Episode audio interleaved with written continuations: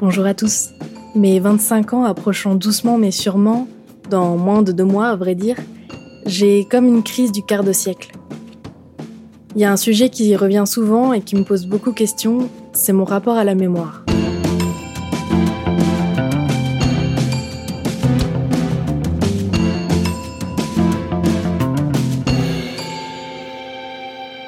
Quand j'étais enfant, pendant quelques années, en tout cas les toutes premières années de ma vie, on a hébergé ma grand-mère chez moi. Elle a, en tout cas, je pense, grandement participé à mon éducation et à mon épanouissement de très jeune enfant. Je sais pas à quelle vitesse c'est arrivé, mais elle a fini par devoir être placée en résidence pour personnes âgées, puis en EHPAD car elle perdait de plus en plus la mémoire. On lui a en fait découvert la maladie d'Alzheimer. Pour ceux qui ne connaissent pas, c'est une maladie dégénérative qui altère la mémoire, mais aussi le langage, l'apprentissage, et ça réduit énormément l'indépendance. J'ai que des bribes de souvenirs de ma grand-mère, d'abord parce que dans mon enfance, mon cerveau a préféré supprimer des gros pans de mes souvenirs pour euh, différentes raisons, notamment les traumatismes, etc. Et aussi parce que finalement, j'étais assez jeune quand ça a commencé à arriver. Mais globalement, même si j'essaie de garder des souvenirs très positifs d'elle, car je sais que c'est une personne incroyable et très aimante, J'en garde un souvenir un peu doux amer. Mes souvenirs les plus marquants d'elle, c'est nos visites à l'EHPAD. J'avais aux alentours de 7 ans. Ma grand-mère était toujours très très heureuse de me voir et je, trouve ça encore très touchant de me rappeler ça. Et elle me demandait toujours mais qui, est cette jolie petite fille euh, Oh là là, qu'est-ce qu'elle est mignonne, mais qui c'est, etc. Et la question était sincère. Étant très empathique, je finissais par avoir un peu du mal à vouloir la voir, parce que ça me faisait du mal et surtout j'ai un souvenir très précis de la douleur qui me tordait le ventre quand j'entendais ma grand-mère demander à ma mère qui on était, et ma mère qui se retenait de pleurer et qui lui expliquait simplement que c'était sa fille, que j'étais sa petite fille, et qu'on lui rendait visite, et on lui montrait les photos de ses proches, qui c'était, etc.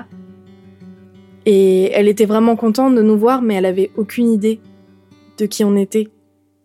Et c'était très dur à voir. Je vais éviter de m'étendre là-dessus parce que c'est très dur pour moi d'en parler. Heureusement, j'ai écrit à l'avance les choses et ça a été très dur de l'écrire. Mais ça contextualise bien pourquoi j'ai cette immense peur depuis le début de l'adolescence. La peur d'oublier, tout simplement. Et c'est d'autant plus le cas depuis que j'ai vu quelqu'un d'autre être touché par cette maladie, les débuts de tout ça, et dans les deux cas, c'est des personnes euh, pleines de vie qu'on voit partir petit à petit, et c'est très troublant. Il y a autre chose qui a agrandi ma peur. Suite au décès de ma grand-mère ainsi que d'autres décès à la même période et d'autres drames dans ma vie, j'ai dû être mise sous anxiolytique dès mes 11 ans, je crois. Et 11 ans, c'est très jeune pour être sous Xanax, mais c'était indispensable car je dormais plus, je ne mangeais presque pas, et j'étais constamment tordue par l'angoisse à un point où j'avais constamment mal au ventre, la migraine, etc. à cause de l'anxiété. Et mes rares nuits de sommeil, c'était que des cauchemars, et c'était horrible. Vraiment, je me, je me souviens de mes nuits où je me réveillais juste plein de fois et je finissais par allumer la télé pour regarder les clips c'était toujours la même chose qui passait. Et c'était. J'étais tordue d'angoisse sur le canapé, sous le plaid, à pas dormir, hyper fatiguée. Bref, une période horrible. Et ce genre de médicaments, ça altère pas mal la mémoire, tout comme la dépression en elle-même en fait. Et ça a rendu les apprentissages scolaires plus difficiles. Heureusement, j'avais des facilités.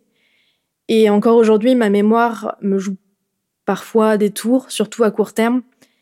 Et ça m'effraie, en fait, de voir ces troubles de la mémoire, euh, même sans que ça soit trop énorme, ça me fait peur, en fait. Ça fait donc des années que j'évolue avec cette peur d'oublier qui grandit avec le temps. Mais pour rester un petit peu optimiste, j'ai quand même développé des habitudes pour éviter ça. Notamment, j'essaye beaucoup de travailler ma mémoire au travail. Comme on a beaucoup de clients réguliers, j'essaye de me rappeler un peu ce qu'ils commandent régulièrement, mais aussi leur nom, etc. Déjà, eux, ils sont super contents. Et euh, bah, c'est un très bon exercice, je pense. Et euh, ouais, quand on me dit ah vous avez bonne mémoire, bah je suis là ouais c'est cool, c'est bien, continue de me dire ça, c'est c'est c'est cool. Et ouais, je pense que ça reste un bon exercice de d'essayer de retenir un peu tout ça. Aussi, euh, pendant un bon moment, je notais mes rêves et je tenais un journal des événements marquants, drôles ou positifs de mon quotidien. Et je pense que c'est bien pour pouvoir le relire, mais aussi euh, c'est un bon exercice de voir si on se rappelle de ses rêves et euh, de ce qui s'est passé, etc.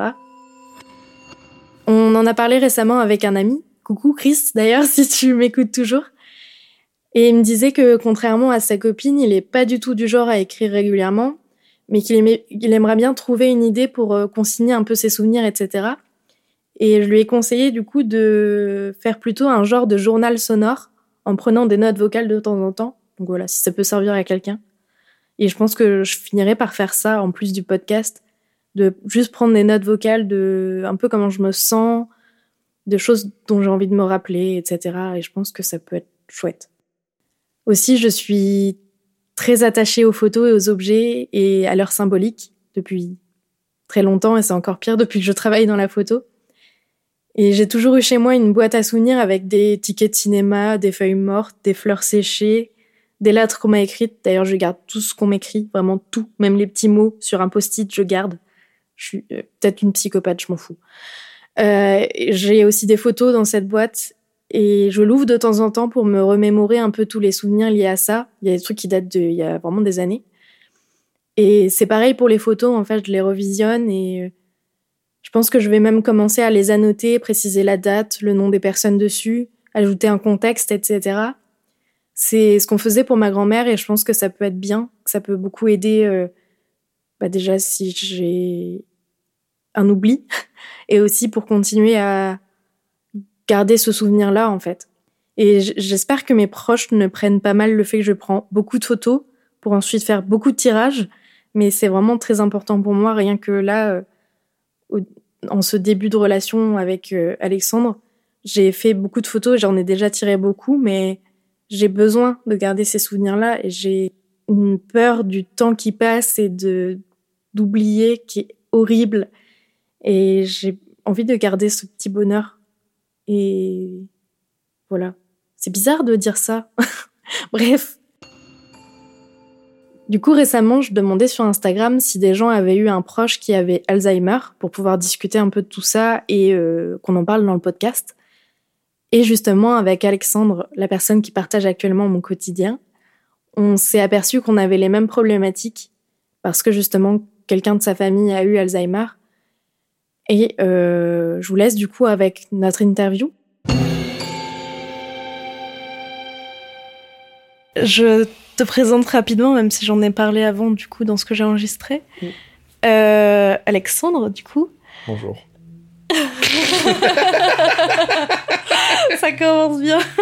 On avait donc parlé euh, du fait que on a tous les deux eu quelqu'un de notre famille qui a eu Alzheimer. Donc, est-ce que tu peux en parler rapidement de qui c'était et ce que ça a fait chez toi?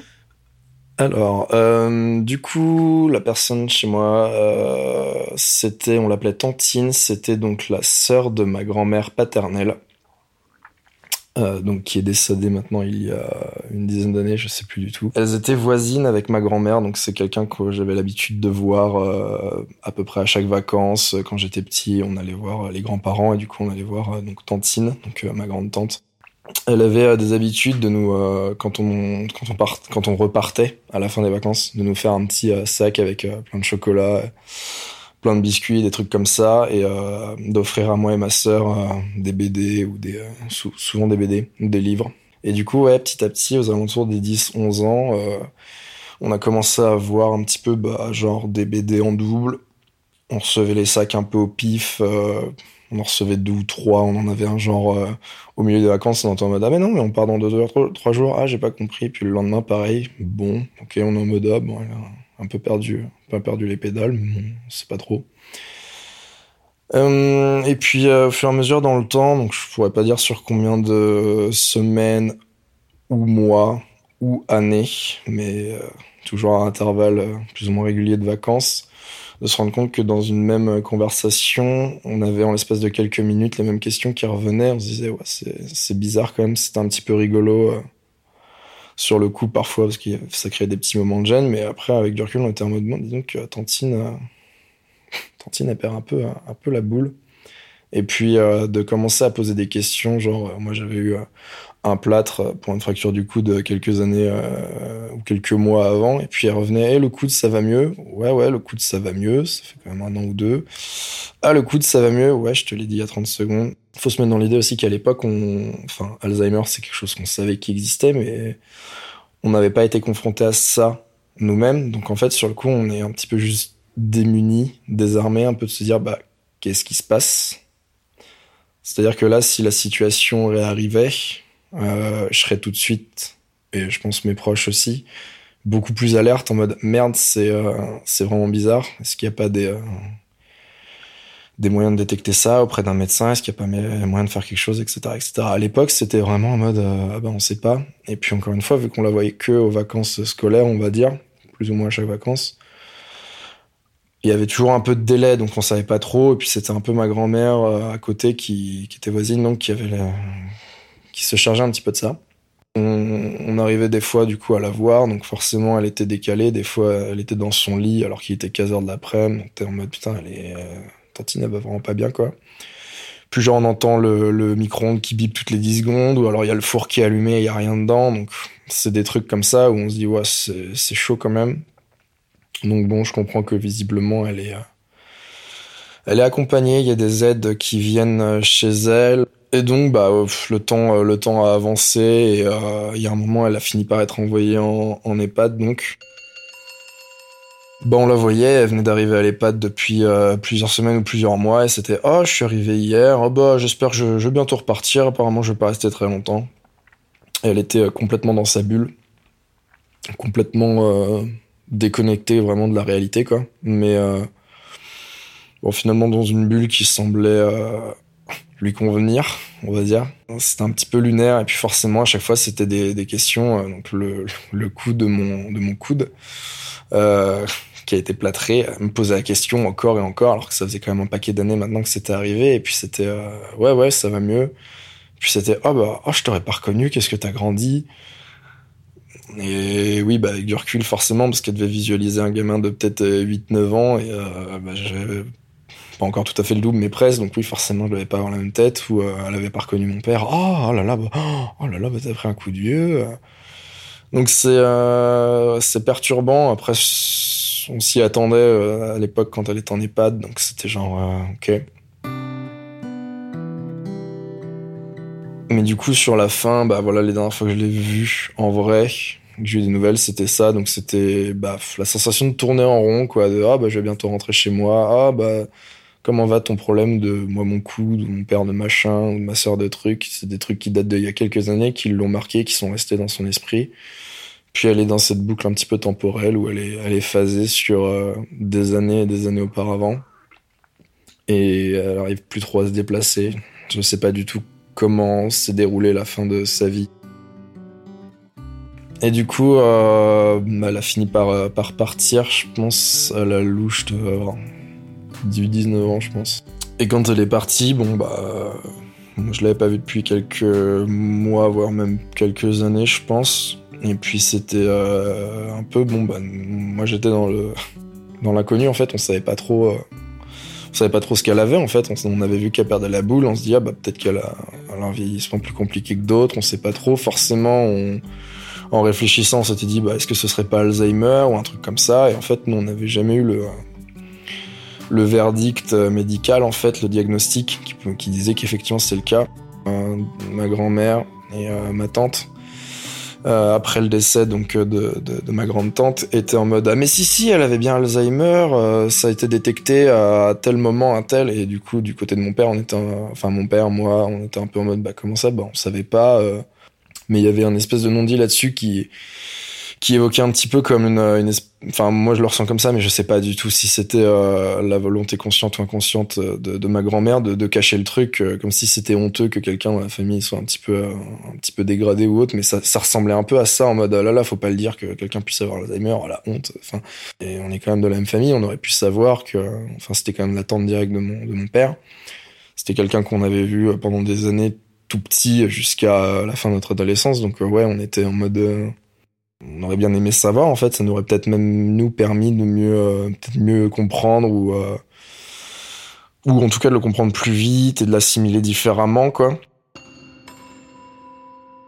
C'était quoi ton rapport à ces pertes de mémoire euh, euh, cette maladie-là, même si tu savais pas vraiment que c'était Alzheimer au début, c'était quoi son, ton rapport à ça? Parce que j'imagine que ça t'a chamboulé. Et euh, c'est quoi ton rapport actuel avec le recul?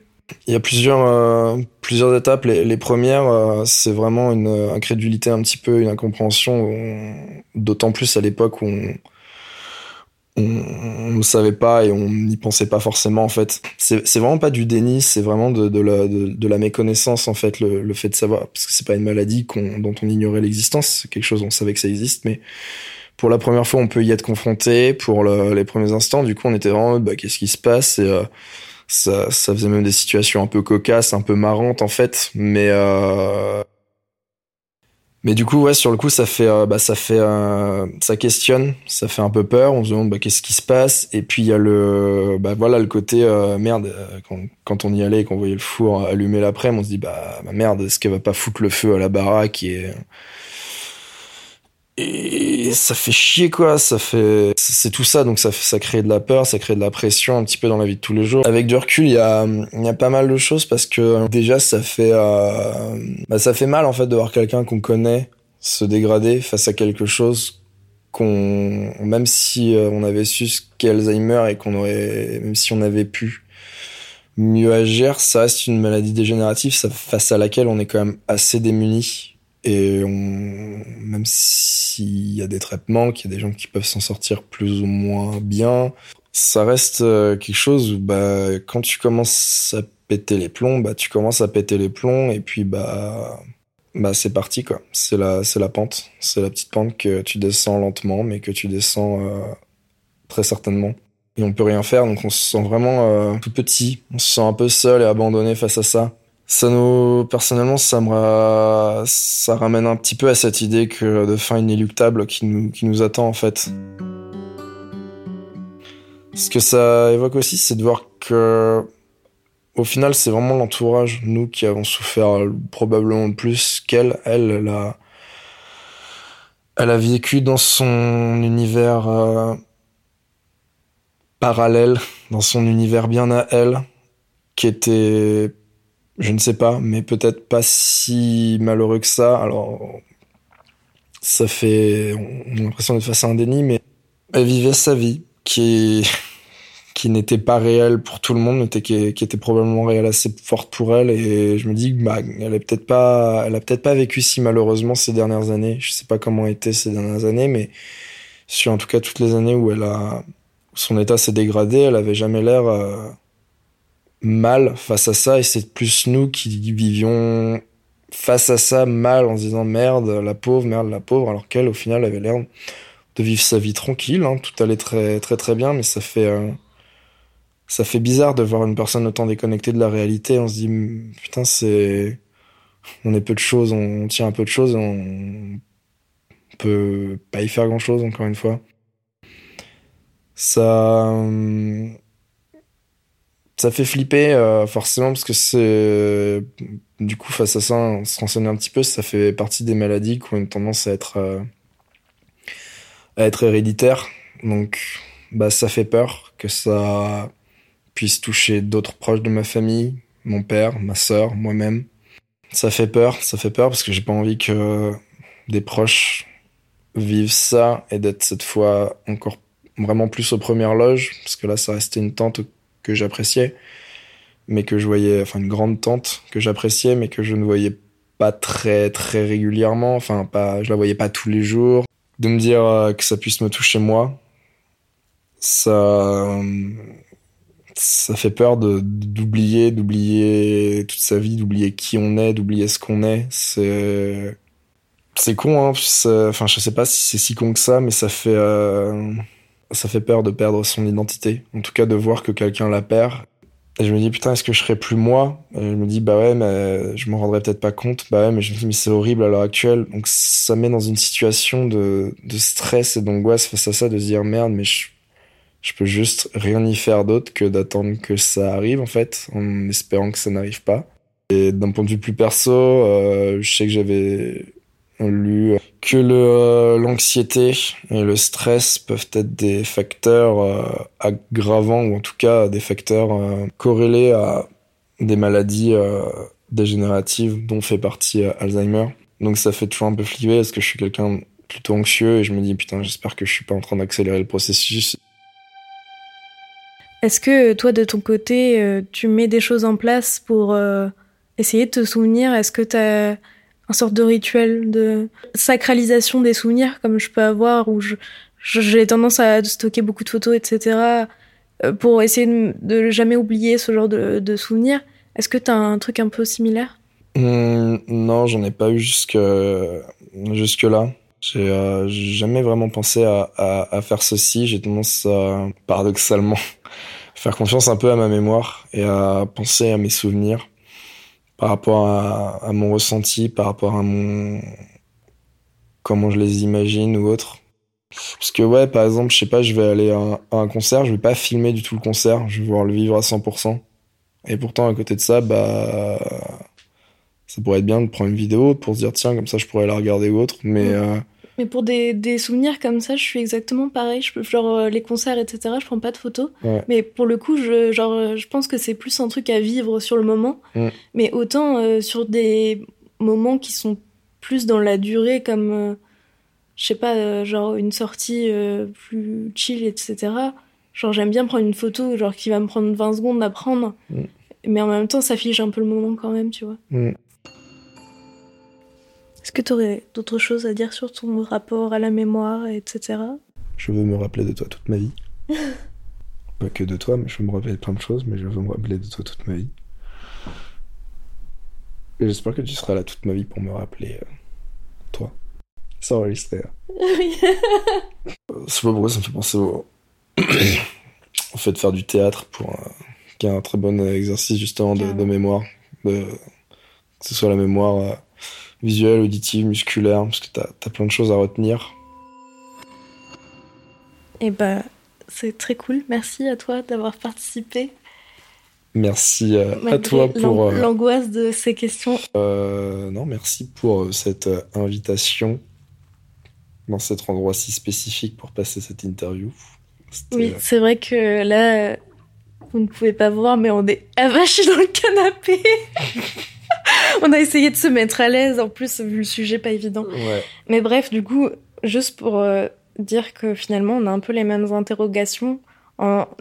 Enfin, on savait même pas, en fait, avant qu'on était euh, liés à cette même problématique. Euh, et je pense que la discussion en dit assez long sur, sur notre rapport. Enfin, tous les deux, on a un rapport assez particulier à ça. Ah, si, j'y pense aussi, du coup, pardon si je te coupe, mais j'ai vu passer un, un truc sur, euh, sur, Twitter, sur X, euh, d'un, d'un, je sais pas si c'est un mec ou une meuf, peu importe, qui, euh, qui travaille du coup en, en, en centre hospitalier, euh, je sais pas si c'est un truc privé, n'est pas, peu importe, qui parlait justement de deux personnes qui ont Alzheimer, qui ne, reconnaissent personne, qui, qui galèrent et tout, mais qui se reconnaissent l'un l'autre, qui s'aiment et qui passent, euh, ouais, et se reconnaissent entre eux et ils passent des petites mythorides ensemble. J'ai trouvé ça tout bidillon en me disant que, encore une fois, voilà, c'est pas, les personnes qui sont atteintes sont peut-être probablement pas les plus malheureuses. Voilà. C'est tout. Merci à vous. C'était un sujet pas hyper évident. J'ai essayé de pas trop creuser pour pas le rendre trop centré sur ma personne, parce que c'est pas vraiment le but non plus. Mais juste vous faire part aussi de certains questionnements et certaines petites solutions que j'ai mis en place. Et euh, J'espère que ça vous a quand même intéressé comme sujet. Et n'hésitez pas à réagir sur les réseaux sociaux, sur le Instagram après l'orage podcast ou même euh, sur euh, Spotify. Maintenant, vous pouvez réagir. N'hésitez pas à me dire un peu si vous avez ces questionnements aussi, ces problématiques. Si vous voulez que je fasse un épisode plus long avec euh, d'autres réponses, d'autres choses sur ce thème. Et voilà, on se retrouve dans deux semaines.